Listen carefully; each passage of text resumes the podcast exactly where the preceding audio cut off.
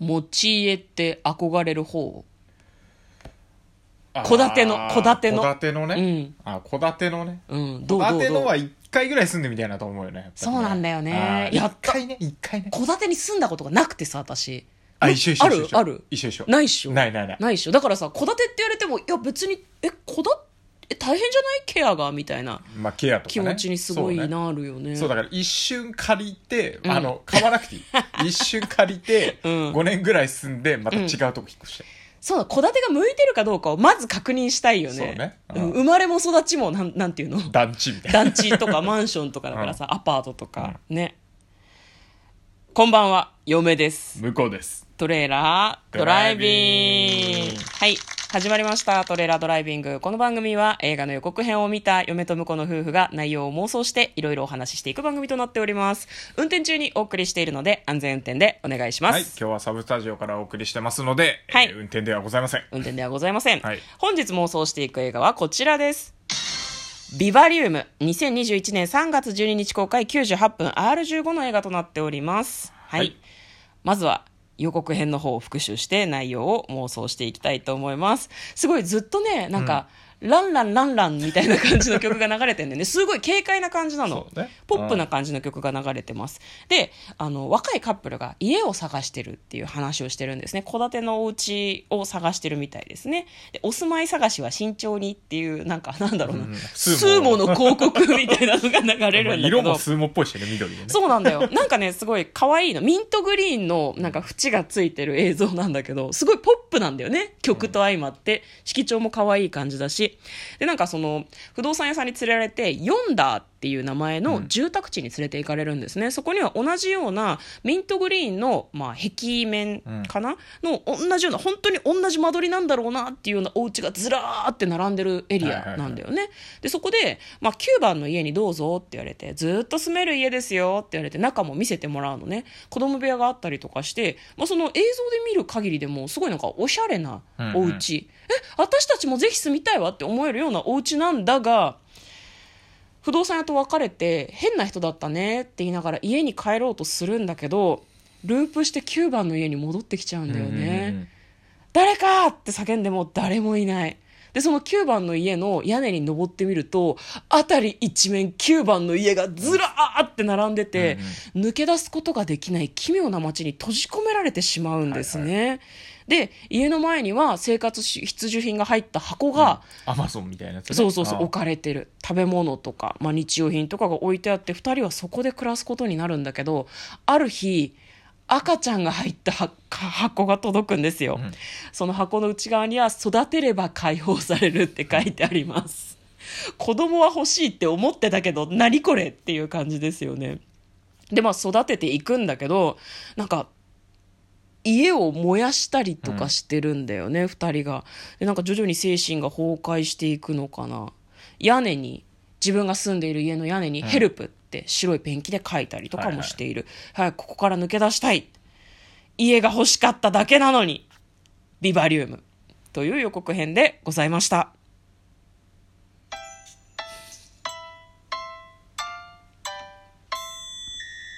トレーラードライビング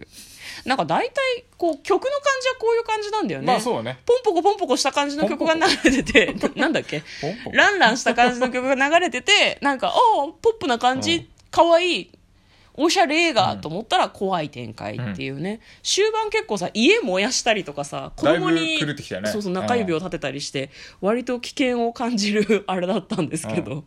だからあれだねこれでもねちょっと一言言いたいのは、うん、これこれ系が来るとさうん、もう我々世代はさ、うん。世代うん。あのタモリさんがあーねよりも奇妙なねやっぱりそうそうそう、うん出てくるからこうなんでサングラスをかけてくれてなかったんだ不動産屋っていうのをねすごく思いましたね海外の映画だから、そんなタモリに寄せねえだろいや寄せねえんだけど、いや、うんここでサングラスかけてくれたら最高だったなと思う。いや、わかんない。もしかすると、終わった後最後のシーンで、サングラスかけて出てくるかもしれない。それは期待した。それれは期 例待のしたい。曲流れちゃう感じねそうそうそうそうでそれやるならあれだよね一番最初ストーリーテリングの時にこうサングラスで「あなたたちはなんとかかんとかで」っていうのを入れてから入ってほしいけど絶対タモリには寄せないと思うでよもそんなことするとさ、ちょっうんと雰囲気がさ、あれじゃない。最初はポップな感じでいきたいじけゃあれど最後にタモリぶってもダメだよ。雰囲気は壊れるよ。黒猫とね黒猫とタモリでね懐かしいね。最近見てないね。いやでも一応秋とかややってるよね。あの秋節と目か節目でね春とかにやねっ。うてるけどねん。私怖いの嫌いだからあんまり見たくないんだけどね。どうなるんだと思いますこれ何目的なんだろうね。いやでも世にも奇妙な系だから何にも目的ないんじゃない嫌がらせでもなんかあれだねあの届いた息子がちょっと育った姿がさ、うん出てるけどなんとなくそのあのタのタモリになりきれなかった人に似てる感じなんだよねうん、分かりづらいから不動産屋って言いたいんでしょあ不動産屋ね不動産 屋でしょそれ不動産屋そうそうそう え何不動産屋を育てえ頭がおかしくなりこの二人は死んでしまい彼はまた不動産屋として生活していくってそうこ多と分どんどんこのねちっちゃい子がね新しい不動産屋をになってくんじゃないかなあーなるほどねなんかねすごいね綺麗な悪夢って感じうんうんうん綺麗で可愛い感じ、ああれだねあの、うんこの間見たなんだったっけあの北欧のはいはいはいはいはいはい何でしたっけ名前忘れしたけねど忘れましたねあれっぽい アリアスター監督そうのそうそうそうエヴァーガーデンみたいなはいエヴァサマードリームみたいなそうサマーサマーうんなんでしたっけなんだっけもう全然 思い出せなサいけどマーなんとかだった気がするけど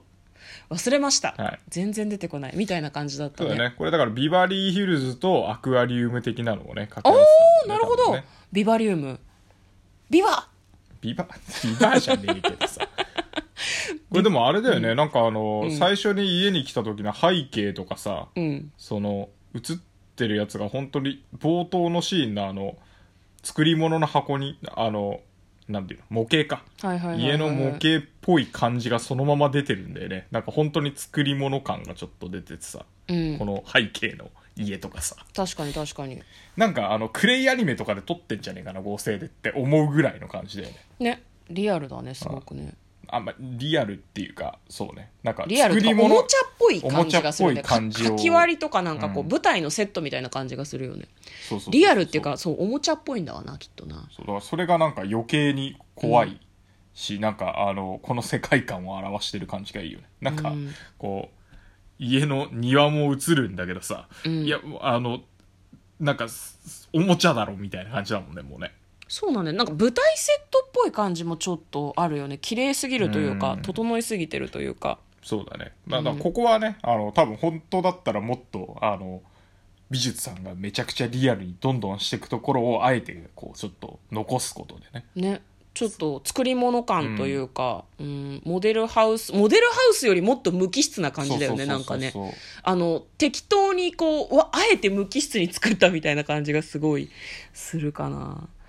えー抜け抜け出せないでしょうなんかあれだよね何不自由ない生活はできるじゃん、働かなくても飯が食えてもう何もしなくていいわけだもん理想だねうん、でもテレビとかラジオとかなさそうだよねどうああるのかなそういうのがないのか娯楽がちょっと足りなそうだけどねどこにも行けないしねそら庭も掘ってみたくなるわなねこれ庭掘って何出てくるんだろうねん何にも出てこないのかな掘ったらあれじゃない発泡スチロールとか出てくるんじゃないのあーえーそ作れり物はっぽ怖いですねいやだからこれなんか最後はあのタモリじゃなくてなんだ不動産屋 か不動産屋が不動産屋がこれあの上から覗いてるとかそういうやつなんじゃないのああ箱あの庭の最中初のに閉じ込められちゃったみたいそうなそうそう、んこのいモデ最初に出てきた模型の家に模うんがずらーっと並んでて、うん最後あのでっかい顔でこうぬーって楽しいですかみたいなおめえが閉じ込めたんだろうっていう話だけどねまあそうかもねそれがなんか、まあ、目的もわからないし気持ち悪い感じがしていいかもしれないですね、うんそうどうどうして小さくなってるのかとか不動産屋が何の目的なのかとかわからないっていうね、うんうんうんあれだねムビチケカードがすごい可愛いそのなんだろう緑色の登場人物たちが閉じ込められるおそうね家のモチーフ、でポストカードがついてるんだよねあそうなんだでそのポストカードがどうやらあのつなげ集めてつなげようって書いてある から何個もね何何個個もも買ってつなげあるとの、うん同じ家を集めようそう住宅街4ダーをご自宅でも再現みたいなことでしょそうそうそう何が楽しくてそんなことしなきゃいけないのねいや僕あれじゃんシルバニアでこれ作ったらいいなんで シルバニアってそういうシステムじゃないかいやら同じやつをこう並べてさえ買っていいのえ買っていいシルバニアの立体的な家を買っていいってこやあのあなたのおと小遣いでいくらでも買っていいですけど、え増えて別に構わないえんです別かに構わないですよありがとうございますあなたのスペースの中でお好きにどうぞ呼んだごっこするわじゃあ呼んだごっこして家買って何個も買ってうんここから逃れられないっていうのをやるわだってシルバニアの子たちにそういうのやめてあ げてはい。ということで、えー妄想してみました。簡単にストーリーを読んでまいります。不動産屋に紹介された住宅地から抜け出せなくなるカップルの運命を描いたサスペンススリラー。新居を探す二人は、ふと足を踏み入れた不動産屋で、全く同じ家が立ち並ぶ住宅地、ヨンダーを紹介される。内見を終えて帰ろうとすると、周囲の景色が一向に変わらないことに気がつく。えー戸惑う彼らのもとに段ボール箱が届く中には誰の子かわからない赤ん坊が入っており2人は訳もわからないまま世話をすることに追い詰められた2人の精神は次第に崩壊していくというようなお話だそうです、90分だから、ね、ただ R15 だからな結構展開えぐいんじゃないかなと思うけえぐいかもどしれないねうん「ミッドサマー」そうですねいやー、はい、はい謎は解けましたね、はいありがとうござい ますサマーは合ってたじゃんサマーはあってたねうん、サマーバケーションとか言いそうになって たね夏休みなんだよな。そはうはいい、ということでお送りいたしました。嫁と向こうのトレーラードライビング、まったねー。